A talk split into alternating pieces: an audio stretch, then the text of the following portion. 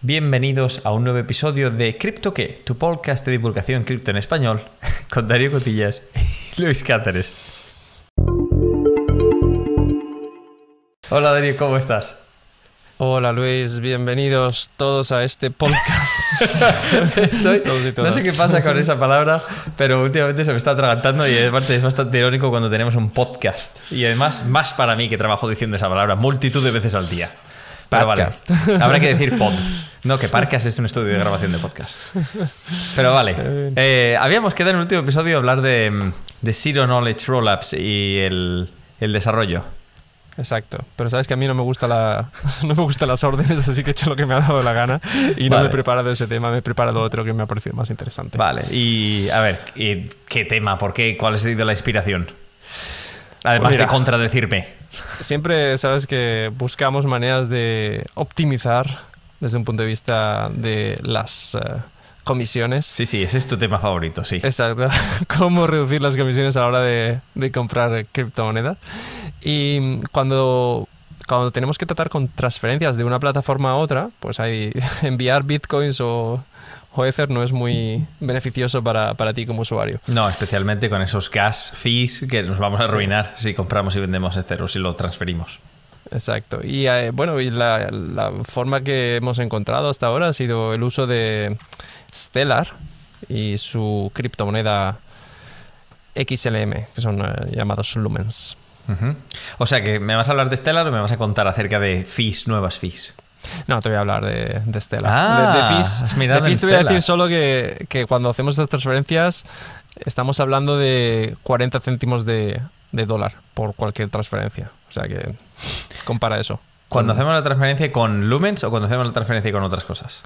Cuando hacemos la transferencia con Lumens, eh, estarás pagando unos eh, 40 céntimos de dólar por esa transferencia, en lugar de los, no sé, 80 euros que a lo mejor te cuesta la transferencia de, de cero. Bueno, och- 80 dólares, pongamos, o no sé cuántos dólares son hoy en día, pero vamos. Bueno, pero más. vamos, que son fracciones. Yo pensaba que era 0,0001 Ah. un lumen o algo así. Sí, sí, sí. eh, no he entendido tu pregunta. Sí, correcto. Es, eh, eso es en lumens, pero que equivale a, a 40 céntimos de dólar, que al final eso es lo que nos importa a los, a los ciudadanos del mundo. Vale. Igual es mi matemática, pero creo que el, el token en sí está a 24 céntimos de dólar. O sea que si es 0,0001 será, no sé, mm, 0,00004 céntimos de dólar. Eh, creo que, que entonces eh, estamos hablando de una subdivisión del, del eh, lumen. Vale, no te líes. Cuéntame del token, que es lo más interesante. Bueno, El que 40 creo que es céntimos de el dólar, no coste- ahora. El coste es fraccional y es menor que en comparación con otros, así que es lo importante. Vale, ¿qué, qué es el Stellar? Entonces, ¿qué problema resuelve? Bueno, Stellar es una red abierta para el intercambio y el almacenamiento de dinero. Así es como se definen ellos en su página web. Qué bonito. ¿vale? Suena muy bien. Básicamente para enviar y recibir valor o dinero de un sitio para otro. Y esto es muy parecido a Ripple en este sentido. Sí, me recuerda tanto a Ripple como a EOS. No sé si te acordarás de aquel proyecto famoso. Eh, sí tiene algunas cosas que recuerdan a EOS, pero EOS también está muy enfocada al, al tema de smart contracts. EOS era un Ethereum killer. Eh, Stellar no es un Ethereum killer. Stellar sería más bien un Ripple killer. ¿Y fuera del mundo cripto te sale alguna, alguna comparación? Así. Un, un Western Union, ¿no? Sí, cualquier plataforma que exista para la transferencia de dinero, pero al final no puedes comparar realmente porque Stellar te permite, digamos, el- la emisión de tus propios eh, activos, de tus propios tokens dentro de la plataforma. No creo que las, las eh, formas tradicionales de, intercambio de dinero eh, internacional te permitan ese tipo de control. Vale, ¿me puedes explicar un poco el qué es eso de emitir tus propios activos? Sí, bueno, es básicamente crear tu propio token dentro de la plataforma que, que, contro- que tú controlas su emisión y, y su funcionamiento dentro de la Ah, vale, vale. Entendido. O sea que, eh, vamos a dejar una cosa clara, sí que existe el concepto de smart contracts, pero su uso asociado al desarrollo de dApps no es una cosa habitual en la plataforma Stellar. Y digamos, hay, el número de, de dApps que existen en la plataforma es, es prácticamente negligible. Pero Stellar lleva mucho tiempo, si no recuerdo mal, este es de los que pasa el paso del tiempo tranquilamente. Lo recuerdo como uno histórico, ¿no? Muy correcto. Este proyecto lleva ya desde 2014, como tú has dicho, y fue creado por eh, Jet eh, no sé si es la pronunciación correcta, que curiosamente es el cofundador de Ripple y se fue de Ripple porque no estaba de acuerdo con ciertas cosas y creó su, propio, su propia eh, plataforma de, de criptomonedas. Vale. ¿Y este tío era rico o quién le ha puesto, quién le financió? Este tío buscó financiación y mm, hay una empresa que se llama Stripe, que es una empresa que ofrece eh, software, software para software de servicios de pago, ¿no? Sí, sí, muy, muy conocida en el mundo de los desarrollos y ahora mismo tiene un, una potencial capitalización de 95 billones de dólares, como siempre billones americanos. Se está especulando que va a salir a bolsa este año. Es de las que, digamos, para que el, que el usuario que no trabaje con tecnología lo pueda entender, si tú quieres vender algo y tú quieres poder aceptar pagos sin tener problemas y tener un punto de entrada fácil donde puedes eh, hacer transacciones, almacenar órdenes, permitir a los usuarios suscribirte, suscribirse a tu producto em, o pagar creadores y demás. Stripe tiene casi toda esta funcionalidad de fábrica y te dicen, vale, pues aquí tienes un, un API que es como una especie de mecanismo con el cual conectas y funciona fácil. Claro, al final yo si monto un negocio para vender cosas online, no quiero estar pensando en gestionar todas estas cosas que son muy delicadas desde un punto de vista de seguridad, simplemente quiero a alguien que me gestione los pagos y eso es lo que Stripe me da a mí como desarrollador. Exacto. Ellos tienen sus propias comisiones, pero en general la ecuación te sale, si tienes un negocio, te evitas tener un departamento de pagos, un departamento de... de control, de fraude. Stripe te proporciona casi toda esa funcionalidad de fábrica. Lo que se llama Software as a Service. Correcto. Bueno, em, pues esta empresa financió con 3 millones de dólares a, la fundación que se ha creado alrededor de este proyecto. La fundación se llama Stellar Development Foundation y es una organización sin ánimo de lucro.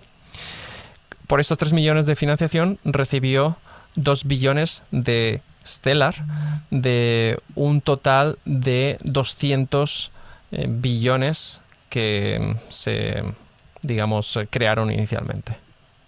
A ver, déjame que, déjame que lo entienda bien. Se crearon 200 billones. Yo veo en datos de CoinGecko, por cierto, para todos nuestros queridos oyentes, tenemos una, un valor del token ahora mismo de 24,9 céntimos o de 0,249. Em, que por cierto ha estado bastante arriba y abajo con su máximo histórico en 2018, que estuvo a más de 80 céntimos de dólar. Luego en 2021 tuvo un repique de 66 céntimos y ahora básicamente está en tendencia ligeramente negativa como la mayoría de monedas, pero está en torno a 25, 24 céntimos. Lo que... por lo que te iba a comentar es lo que puedo ver decir. es que su circulación total de tokens son 50 billones. O sea, si le han atribuido 200. Lo que no sabes es que después de, este, de esta generación inicial, luego ha habido un momento en la historia de, de Stellar en la que se, ha decidido quemar una parte de, esos 200 eh, billones. Ah, vale, o sea que imagino que ahora me contarás un poco de la historia porque me he traído curiosidad. Sí, sí, ahora te cuento de la historia. ¿Quieres que empecemos por ahí o, quieres saber, algo más del, del token?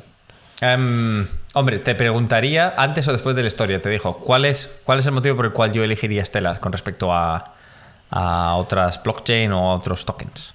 Vale, el motivo principal o su, digamos, argumento de venta es el hecho que tienen numerosos partnerships. O sea, Stellar ha conseguido algo que no muchos proyectos han conseguido, que es hacer eh, acuerdos con muchas empresas de distintas partes del globo. ¿Vale? Sí que hemos visto proyectos como Terra, hemos visto proyectos como Cardano que han conseguido también hacer como acuerdos importantes, incluso con gobiernos o incluso o con plataformas de pago muy establecidas en, determinados países, pero normalmente todos, eh, todos estos proyectos tienen esta sensación de que están como geolocalizados ¿no? en, una, en una porción del globo. Sí, es lo que comentabas, no sé si lo comentabas en el episodio o fuera del episodio, que Cardano y sus acuerdos en Etiopía o Terra y sus operaciones en Corea del Sur, muy populares, pero tendrían que ser a extensión global para poder tener ese, ese alcance, ¿no? Claro, claro, porque a mí, pues, mm, con todo respeto a nuestros amigos de Etiopía, la verdad es que no, soy, no estoy muy familiarizado. no, considero que sí, no familiarizado o no nos, no nos afectan mucho las decisiones que se puedan tomar eh, en, un, en, un, país eh, tan eh, desacoplado con, con, el país donde vivimos. Em, pero bueno, em, el efecto mariposa, Darío, el efecto mariposa, este que si le sí, soplas no, una mariposa cambia el de mundo. Sí, todo, todo se trata de, de, resolver problemas que la gente tiene y si, si Cardano ha conseguido resolver problemas allí, pues felicidades y enhorabuena para todos, porque al final están resolviendo un problema. Pero vamos, eh, Stellar tiene este punto diferenciador, que han conseguido un poco más de globalización en ese aspecto. Vale, vale. Vale. Entonces... Otra pregunta curiosa. Pero vamos, uh -huh. si quieres, si tienes alguna estructura pensada, cuéntamelo en estructura, si no, simplemente te bombardea preguntas. A no, mí bombardea, siempre. Bombardea. Vale. ¿Hay staking? Esto como, como ah, potencial esto inversor. Es importante aquí, ¿eh? Hombre, si voy a tener algo de Stellar y, y tengo salió dudas, el staking siempre es un rendimiento garantizado. Te veo ahí la vena economista. Protegiendo a nuestros activos ante la inflación, Darío. Traigo malas noticias, no se puede hacer staking. Eh, bueno, malas noticias o buenas, cada tienen sus. Cada proyecto elige sus eh, sus cosas, ¿no? Sus eh, decisiones son por algún motivo. El- además, no solo no hay staking, sino que si tú pones un nodo no vas a recibir eh, no vas a recibir fees, o sea, comisiones por las transacciones que valides. ¿Y cuál es el incentivo entonces para poner un nodo? No hay incentivo más allá de el hecho de que si a ti la plataforma te está dando eh, te está haciendo una función entonces tú tienes el interés de que esa plataforma esté segura entonces por eso y aparte porque claro teniendo eso pues puedes eh, tener más garantías de que el, el ledger o sea el libro de cuentas que tú también tienes una copia de ese libro de cuentas Es un poco romántico, ¿no?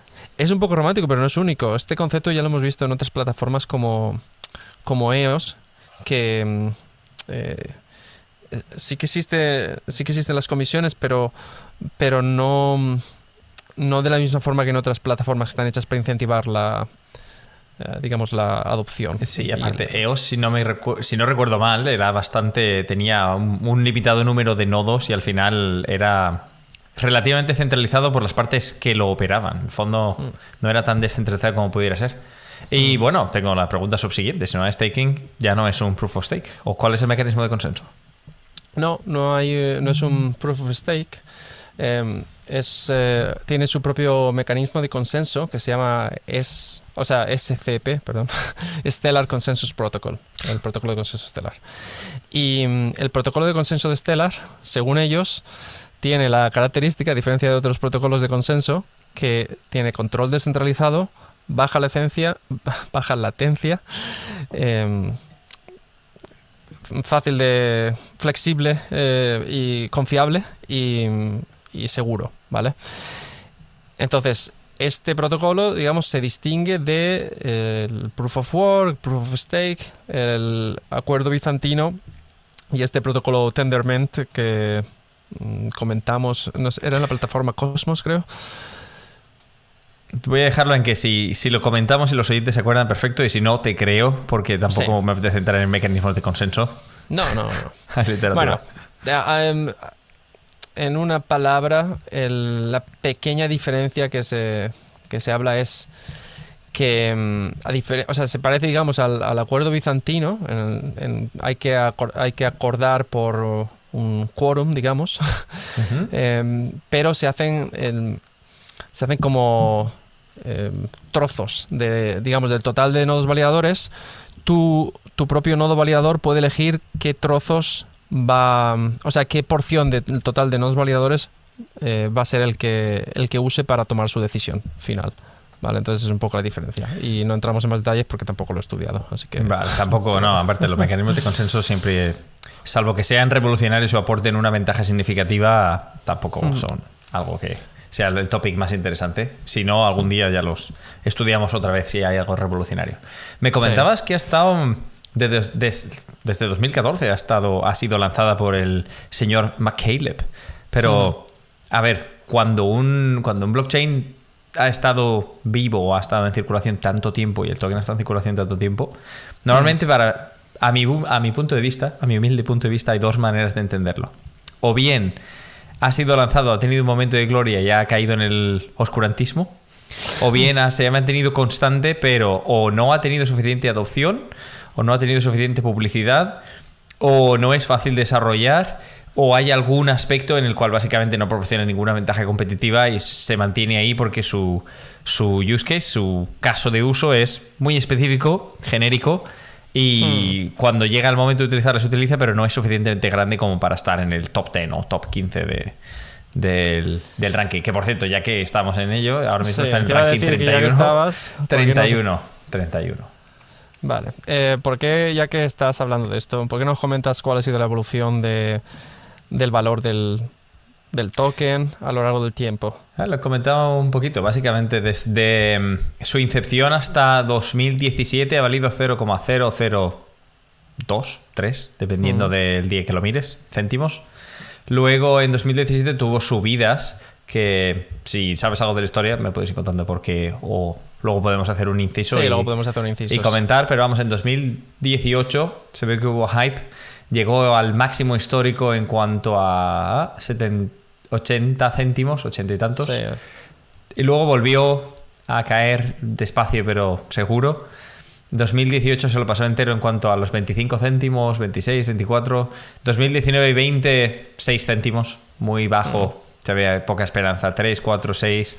Y luego en 2021, desde el 10 de, de noviembre de 2020, que valía 7 céntimos, hasta el, 11 de mayo del 21, 66 céntimos. O sea, ahí hay básicamente un 10x fácil. Pero claro, si aguantaste, volvemos de los 66 céntimos a los 24 que está ahora. Sí, es cierto, pero aún así, si lo comparamos con, por ejemplo, a un año vista, a un año vista todavía estamos, eh, hemos pasado a lo mejor de eh, bueno, un año vista, no, un año y medio vista, hemos, todavía estamos, digamos, en, positivo, en bastante positivo, de 0,08 hemos pasado a lo mejor a 0,24 eh, em, dólares. Entonces, eh, esto que decías, eh, que hay dos tipos de proyectos, los que sobreviven al paso del tiempo y entonces, digamos, se consolidan, o los que caen en el oscurantismo, creo que es, es, una, es una, opinión, es una opinión. Sí, sí. Yo no, di, no, no, no, me atrevería a decir que ha caído en el oscurantismo. Es cierto que con respecto a su máximo local, digamos, en, el, en su historia más reciente, Em, ha bajado bastante, pero también han bajado otros proyectos como Solana, etcétera, bastante de sus máximos eh, recientes. Sí, sí. A lo que me refería es también hay un tercer tipo de proyecto que son casos de uso específico que se mantienen ahí en, posiciones intermedias, como Arwave, por ejemplo, que, es un caso de uso muy específico y en ese tipo de, hmm. de escenario se mantiene, no tiene, nunca va a ser una plataforma de smart contracts tipo Ethereum que básicamente planee dominarlo, dominarlos a todos con un único blockchain, con un único token, por decirlo así.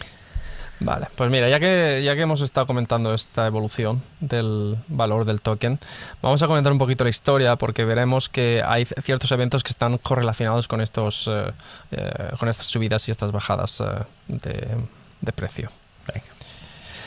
Vale, bueno, hemos dicho ya que se lanzó en el 2014, cuando recibe su primera ronda de financiación. Y hemos dicho, y ya está, y que había esta empresa, eh, Stripe, que era la encargada.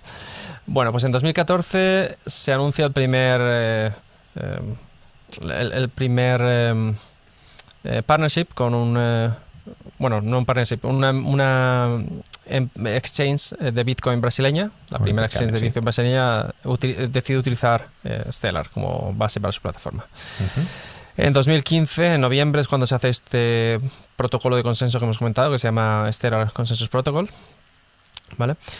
Em, en 2015 también se produce una integración con una plataforma de mensajería que hay en eh, South África que se llama Boomi. En Sudáfrica. Sí. Has traducido hasta el país, vale. Sí. en Sudáfrica, perdón. Vale, Boomi. El, eh, el, tema es que, mm, eh, como vemos, como ya vamos viendo, hay, existen muchos componentes de usos, ¿vale? Son usos, digamos, empresariales. ¿no? no veremos tanto, ah, pues se han creado esta aplicación, porque eso no, es, no existe tanto en este, en este mundo de Stellar, ¿vale? No, no existe eso. Es más usos de, de empresas eh, con ánimo de lucro que quieren utilizar Stellar para solucionar sus problemas de infraestructura, básicamente, de infraestructura de pagos. Vale, eh, seguimos. En 2016 hay un partnership con eh, una empresa que conocerás, que se llama Deloitte. Sí, sí, ojo, esto es poderoso, es una de las del Big Four de auditoría y consultoría. Exacto. Estimada rivalidad. Esas que salen en los libros. Estimada rivalidad de tiempos antiguos. Yo, yo trabajé para una de la competencia. bien, bien. Pues esta empresa tan innovadora decidió utilizar eh, Stellar o bueno, hizo tenía proyectos para eh, hacer un, eh, servicio de, pagos cross border, ¿cómo traduces eso? Transnacional. Vale, transnacional. Bueno, seguimos con los partnerships porque hay muchos. En 2017 con IBM, también una empresa bastante gorda. Y es justo en bueno, esto estamos hablando final de 2017. Eh, y em, es, es, es, justo cuando eh, XLM alcanza la, la décimo tercera posición en capitalización de mercado. Pues estamos eh, hablando de, dos o tres céntimos, vamos. Cuando lo estoy, lo estoy viendo el valor del toque, dos céntimos. O sea, todavía. Claro, pero es que en, en 2017. Claro. ¿Bitcoin qué era? ¿15 dólares? ¿10 dólares? ¿20?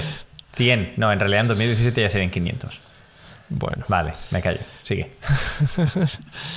bueno, seguimos y eh, hay más eh, partnerships con empresas de Nigeria. Eh, pero muy, mucho más interesante es en 2017 el partnerships, el partnership que se produce con, perdón, me estoy colando aquí, en lo, que te cuelas, tengo una pregunta. De todos estos partnerships que se anuncian, imagino que tú habrás leído el anuncio, no se sabe nada de un proyecto comercial. O sea, nunca, se ha visto, nunca se ha visto algo tangente que tú puedas utilizar. Se anuncia un partnership y luego, Dios dirá lo que pasa, ¿no? Claro, es que esto también es verdad, es una duda con la que me he quedado y que hubiese necesitado más tiempo para, indagar. Hay muchos partnerships, pero no sabes eh, a, dónde, a dónde acaban. Em, vamos a saltar un poco porque hablando de, este, de esta cosa que, has dicho, vamos a irnos a 2021, vale. cuando la historia se pone realmente interesante. En lo que saltas, voy a hacer un inciso. Hubo, no sé si te acordarás, cuando nosotros éramos pequeños, hubo un momento en el cual el gobierno de España llegó a un acuerdo con Microsoft para proporcionar material informático y soporte y demás. ¿Tú viste algo de ese acuerdo? Porque me recuerdo el anuncio de platillo y bombo, pero vamos, yo de ordenadores en las aulas y, y productos de Microsoft, como no sé en pintura, nada. Pues mira, a lo mejor por ese motivo en las universidades españolas eh, se utiliza Windows y no se utilizan otros sistemas operativos. Que, que tú no, no, te puedes imaginar este, este poderío de, convencer a las escuelas, etcétera, tiene un impacto muy fuerte en la sociedad. Y aunque tú creas que no te ha llegado nada, a lo mejor te ha llegado indirectamente, porque tú no has pagado por usar los ordenadores en la universidad, ¿verdad? No, pero había Microsoft Excel y Microsoft Word, y es el procesador que todo el mundo eh, se educa eh, creciendo. Interesante, interesante. Es una manera indirecta de ver los acuerdos. Exacto. Bueno, pero dejando estos acuerdos iniciales, que interesantes algunos, pero no sabemos qué ha pasado, lo que sí que mm, es bastante cercano es que en 2021 el eh, ministro de Transformación Digital de Ucrania anuncia la cooperación con Stellar para el desarrollo de infraestructura digital. ¿vale? Y en este momento es cuando hay una subida del, del token de un 40%. Es esa, esa, rampa que vemos en, en 2021. Sí, hay muchas rampas en 2021, pero me imagino que será mm. una de estas. Vale, y este partnership con, digamos, eh, Ucrania, o el ministro de Transformación Digital, es, eh, ha tenido distintos eventos que han ido consolidando esto. O sea, sigue todavía en marcha el tema de de utilizar Stellar para crear estas, eh, ¿cómo se llaman? C, eh, CBDC. Sí, eh, Central Bank Digital Currency. La cripto del Banco Central de un país. Exacto. O sea que esto está muy vigente y muy latente. Y de hecho es una cosa a tener en cuenta. Vale que es un país solo y de nuevo el impacto que pueda tener a lo mejor un país relativamente pequeño en, el mundo no será eh, tan alto, pero tiene sus eh, implicaciones. También ahonda en la tendencia que estábamos viendo de los países intentando incrustar su control regulatorio de la moneda, y en este caso de los tokens, eh, a base de crear em, monedas de Banco Central, o sea, o utilizar cripto para crear tokens de Banco Central. Eso es otro, otro tema muy interesante que deberíamos tratar en un episodio. Así que. Que no será el siguiente porque si no, nunca hablamos de cómo Exacto, no, no, decimos nada ya. bueno, pero es que en 2021 también se ha producido partnerships con empresas en Chile, en, Argentina, en, Canadá, para crear, eh, por ejemplo, stablecoins que están vinculadas al peso chileno, a la al, y a, perdón, al dólar canadiense y a las em, em, y a las monedas que eh, Perú y Colombia, que es oh, no te vamos a forzar, queridos oyentes en El peso colombiano y en Perú, disculpadme, pero no. Os queremos, pero no podemos financiar un viaje de Darío para que conozca nuevas culturas, así que lo que lo poco que investiga lo investiga en base a, Google pero iré con mucho gusto en algún momento de mi vida. Bueno, entonces eh, aquí tenemos muchos eh, partnerships y muchas eh, empresas queriendo utilizar Stellar para, para sus propios servicios. Vale, vamos a salir de, este ciclo de random partnerships, de, de partnerships aleatorios. ¿Hay alguna que merezca la pena? Sí, hay dos. El primero es que, ¿sabéis USDC? Este... ¿El USD de Coinbase? Pues este está utilizando Stellar como como base para, digamos, sus operaciones. Ah, mira. Y aparte es un, es un buen uso porque en teoría mover eh, token rápido, mecanismo de consenso rápido, bajos costes, se alinea bien con lo que hace un stablecoin, que por lo demás no hace mucho más. Vale. Pero más interesante es todavía el partnership con MoneyGram. Que MoneyGram, para ponerlo en contexto, es una empresa de estas que existen desde hace mucho tiempo, que tiene más de 500 millones de clientes en más de 200 eh, localizaciones en el mundo. O sea, más de 200 países, perdón. Incluyendo Estados Unidos, incluyendo y probablemente el principal. Vale. El, el tema que están intentando resolver es que hoy en día convertir cash a cripto es bastante engorroso complicado o requiere de mucho conocimiento. Pues tú vas a poder con este mm, partnership ir a un cajero de estos de MoneyGram que es como si fuese un cajero de un banco, pues, pero no es de un banco.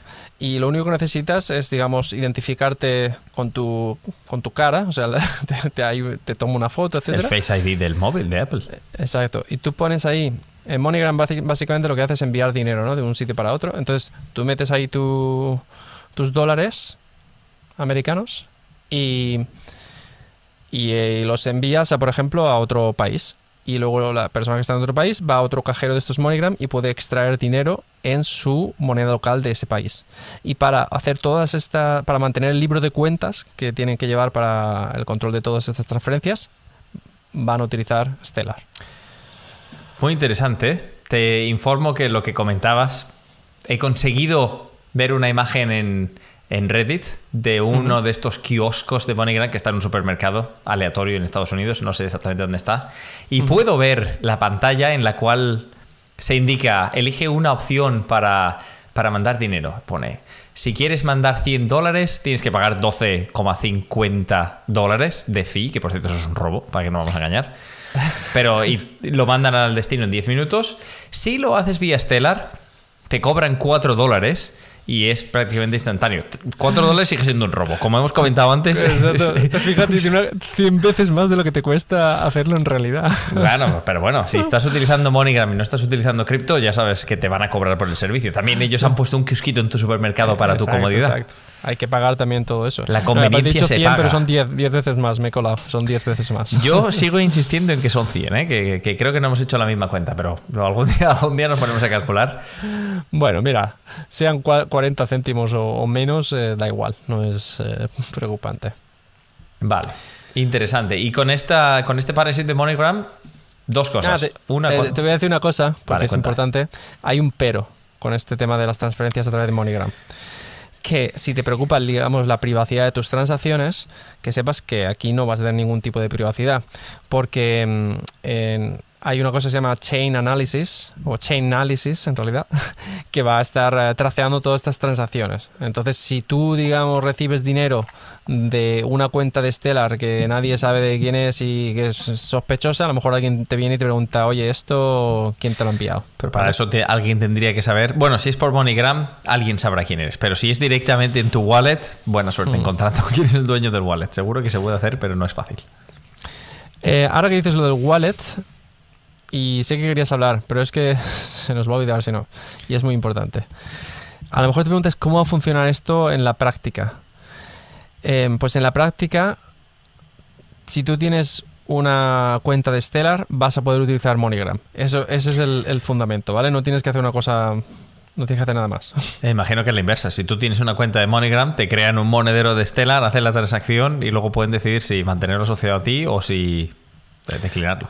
No, yo creo más que es que si tú tienes ya tu eh, cuenta Stellar, o sea, tu dirección privada, etcétera, tú vas a poder ir a un cajero MoneyGram, meter tu dirección privada o lo que sea, y ya él te va a permitir registrar. Así como te puedes registrar en sitios web con tu cuenta de Google, pues tú vas a poder utilizar tu dirección privada de Stellar y, digamos, asociarla a tu identidad eh, física.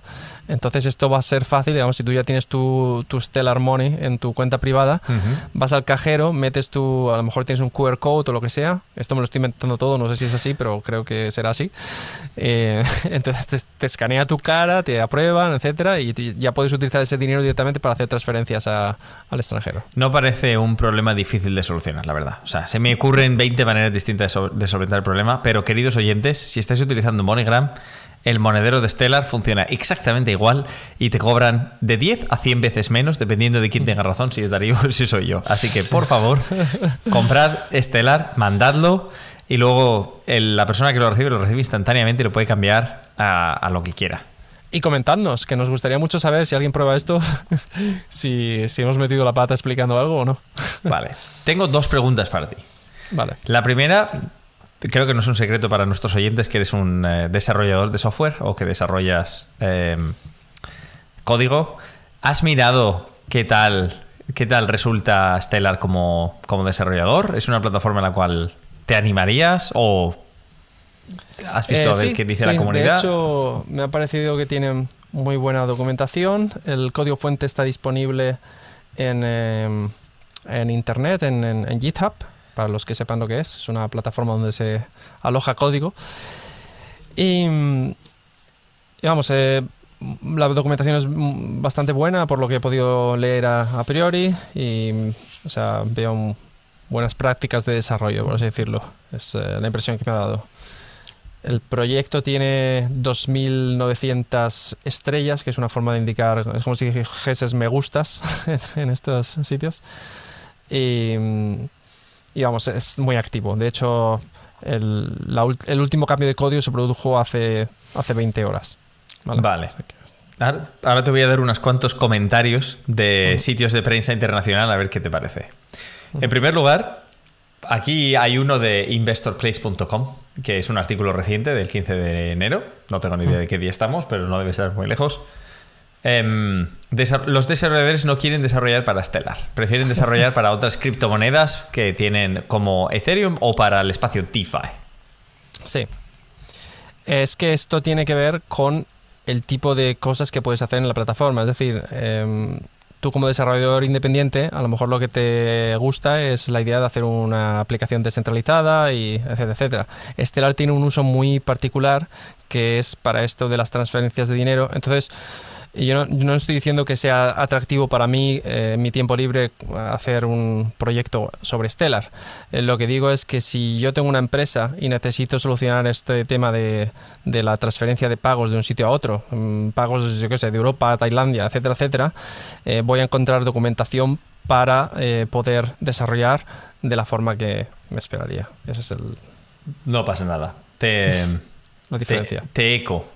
A ver, otro sitio. Muchos beneficios, en realidad, muchos acuerdos, mucha descentralización, bajos costes de transacciones, alta velocidad, todo cierto. Aspectos negativos, alta competición de Ripple, pero no solo de Ripple, sino también de los bancos tradicionales, la plataforma Swift o nuevos bancos como Revolut. Correcto. Y de hecho, o sea, hay un vídeo de de nuestro amigo Guy, porque no, no es nuestro amigo, pero para nosotros es una fuente de información muy importante. Querido Guy de Cohen, de Cohen Bureau, si alguna vez ve- De nos escucha, saluda. no creo que lo haga, somos nosotros que lo escuchamos a él. Pero bueno, en, en el que comenta el- efectivamente todos estos partnerships y, y comenta las posibilidades del proyecto, pero también dice, hey, mm, esto no es, no es solo todo lo que reluce, ¿no? Y, y hay muchas dudas de si se va a poder establecer o no como plataforma de, em, de intercambio de, de, de transacción, o sea, de intercambio de valor. Entonces es, es todo correcto. O sea, es verdad que hemos hablado hoy y ha, ha sonado todo muy positivo y no quería, no quiero transmitir esa sensación de ah sí comprar todos Stellar. No, hay No muchos. ya soy yo el cenizo de los dos. El que, el que, el que busca los pros y cons. Sí, es, es más que nada, para mí es resaltar el aspecto diferenciador, que, que no hemos visto tantos partnerships en ningún otro proyecto. Y efectivamente, eso no tiene que significar que el proyecto va a tener un éxito, ¿vale? Lo que sí que parece es que hay esta componente más enfocada a, a la empresa. O sea, no está tan enfocado al- a los d- hackers que le gusta pasar el tiempo y, y ver qué aplicaciones pueden hacer en, en el mundo descentralizado, ¿no? Sí, sí. Es lo que, es lo que veo. Te estaba mm, a punto de comentar otro artículo de trading-education.com para que nunca se dude de nuestra atribución. Que se comenta aspecto negativo, mucho foco en aumentar la red y en hacer eh, partnerships o acuerdos y no tanto en avanzar la criptomoneda. XLM es, eh, es impopular eh, con los desarrolladores y con los eh, traders con los que intercambian debido a que no es imposible, pero es extremadamente difícil encontrar información acerca de integraciones con XLM y solamente funciona si estás interesado en entrar en un acuerdo lucrativo. Claro. Y ahí es donde está la componente empresarial, ¿vale? Em, entonces, eh, la presión sobre el, sobre el token que, que ha ejercido el mercado, o sea, que no ha subido mucho, etcétera, etcétera, eso hace también que pierda atractivo para desarrolladores freelance, ¿no? Que, y solo aquellas empresas que, que pueden permitirse decir, ah, vale, pues vamos a hacer este proyecto y planificar más, etcétera, etcétera, y empezar más grande, no, no empezar pequeño, son las que al final están haciendo estos acuerdos con, con Stellar. Vale. Te paso uno más y luego ya hacemos un pequeño assessment de cómo lo vemos y cerramos. ¿Qué te parece? Que si no se nos va muy largo. Sí, creo que ya Que hemos se supone- bastante. Mira que siempre decimos, vamos a intentar hacer un episodio corto antes de empezar y vamos por 37 minutos. Vale, Vale, pues último. El equipo Sí. de Stellar es bastante pequeño. En realidad, en dos- al final de 2021, la fundación de Stellar tenía 117 empleados. ¿Sabes cuántos tenía Ripple Labs? No. 548. Teniendo en cuenta que se trata de tu principal competidor, estás jorobado. Bueno, lo que pasa es que Stellar no tiene el problema que tiene Ripple Labs ahora mismo, que es que no están eh, siendo investigados o pendientes de pendientes de una decisión Sí. de la SEC, ¿vale? Eso es algo a cierto. tener en cuenta. Eso es cierto. Pero bueno, para mí, analizando cuánto tiempo ha estado en los distintos acuerdos a los que ha llegado, eh, la cantidad de desarrollo y de quejas que hay acerca del ecosistema, parece más un, un blockchain centrado en un caso de uso específico que es mandar dinero de A a B de la forma más rápida y barata posible. Y de ahí no lo saques porque no sirve. Es que ese es el caso de uso. Es, es que es ese. Y es lo que hemos comentado al principio del episodio. Y es más, te voy a dar. Y para eso, para lo que lo utilizamos tú y yo en nuestra vida privada. Para Exacto. dar dinero para cambiarlo. No, no, gafes, no gafes al proyecto que, que, que nos fastidias la- las transferencias baratas, hombre. Pero para, tú, para lo que tú y yo lo utilizamos, que es compro cualquier moneda, la cambio Ethereum, me la mando de un monedero a otro, de un intercambio a otro, lo cambio a la moneda final que lo quiera comprar y ya estoy en esa posición. Para eso da igual, porque básicamente el trading que tú haces se resuelve en 10 segundos. Y la ventaja de Stellar es, te lo mandas, a los 6 segundos aparece en el, en el monedero de destino. Sí. Mira, te voy a dar dos motivos más para ser negativos con este proyecto, ¿vale? Ya hemos Estamos hablado- hemos- destrozando Stellar. No, no, al principio lo hemos puesto bien y ahora lo vamos a... No, no, me has contado historia, pero de ponerlo bien no estoy tan seguro. Bueno, los partnerships normalmente dan un poco de credibilidad al proyecto. Anda. Eh, vale, estos dos motivos son, el primero, que mm, la aplicación equivalente a MetaMask en el universo Stellar, que se llama Freighter, eh, solo tiene mm, 6.000 downlo- eh, descargas, ¿vale? 6.000 descargas, pero si eso... Es poquísimo. Vamos a, ver si no me he colado mirando la información. Vale. Eh, no te olvides de acercarte al micrófono, que si no, luego no se oye bien. Vale, si puedes eh, corroborarlo estaría bien. Vale. Y, y, la, otra, la otra cosa es que eh, Stellar solo ha recibido, que yo sepa, esta financiación inicial de 3 millones de dólares. ¿Vale? Pues eso, 3 millones de 2014 los gestionan bien o pagan poco, ¿eh? eh perdón. Sí, no, no, 3 millones. 3 millones de dólares de Stripe. Sí, sí, sí. ¿Qué han hecho? Han ido poniendo en circulación el eh, Tokens, token que posee la, plataforma. Eh, emitiendo token, digamos, porque el de estos 200 billones iniciales que luego se quemaron una parte, el 25% estaban asignados a esta Stellar eh, Development Foundation. Y entonces es, una parte de esto se ha ido luego utilizando para, para estos partnerships, os imagino que recibirán también su, su parte, ¿vale? Entonces, claro, con estas emisiones, al final lo que están haciendo es poner presión sobre, sobre el token. El año pasado se gastaron 3 eh, billones de los 5 billones em, eh, total que, em, que se habían gastado hasta ahora, ¿vale? Y esto ha mantenido mucha presión sobre el token, porque lógicamente ponen más en circulación, pues eh, baja el valor. Y se espera que el resto que posee la, la asociación se usen eh, también, o sea, que se pongan en circulación en los próximos 10 años. Y tiene, una informa tiene información en su página web, que son bastante abiertos, y te pone además que cuanto antes se usen, mejor. O sea que la presión sobre el valor del token en principio va a continuar. Vale. Bueno. Bueno. Dependiendo de cómo sea, o sea, no hay un vesting calendar y los tokenomics también parecen relativamente débiles. Vamos a ver. De todas maneras, veo aquí en, artículos en Medium que la gente tiene una perspectiva bastante positiva. Que el freighter, aunque en realidad pone 6.000 más, o sea, lo he mirado en la extensión del navegador. En Brave al menos son 6.000 más de 6.000 usuarios. O sea que en el fondo eso debería habrá ser más por navegador. Sí. pero habrá más navegadores que no cuenten en ese store. Y sí, pero bueno, vamos a ver. Pero estamos hablando de menos de 10.000 en cualquier caso en ese navegador. Y se ve que hay una solución, una solución de escalabilidad Layer 2 que se llama Starlight, que se está preparando para 2022. Vamos a ver. Eso ya no me lo he mirado. No, tampoco pasa nada. Esto ya hemos hecho suficiente análisis de Stellar. Si tenemos que hacer el, resumen final, dedo arriba, dedo abajo, ¿cómo lo ves? Yo este me quedo con un dedo intermedio. O sea, yo tengo, tengo la sensación de que puede, puede todavía mejorar debido a este acuerdo con MoneyGram, que realmente le pueden, lo puede poner en,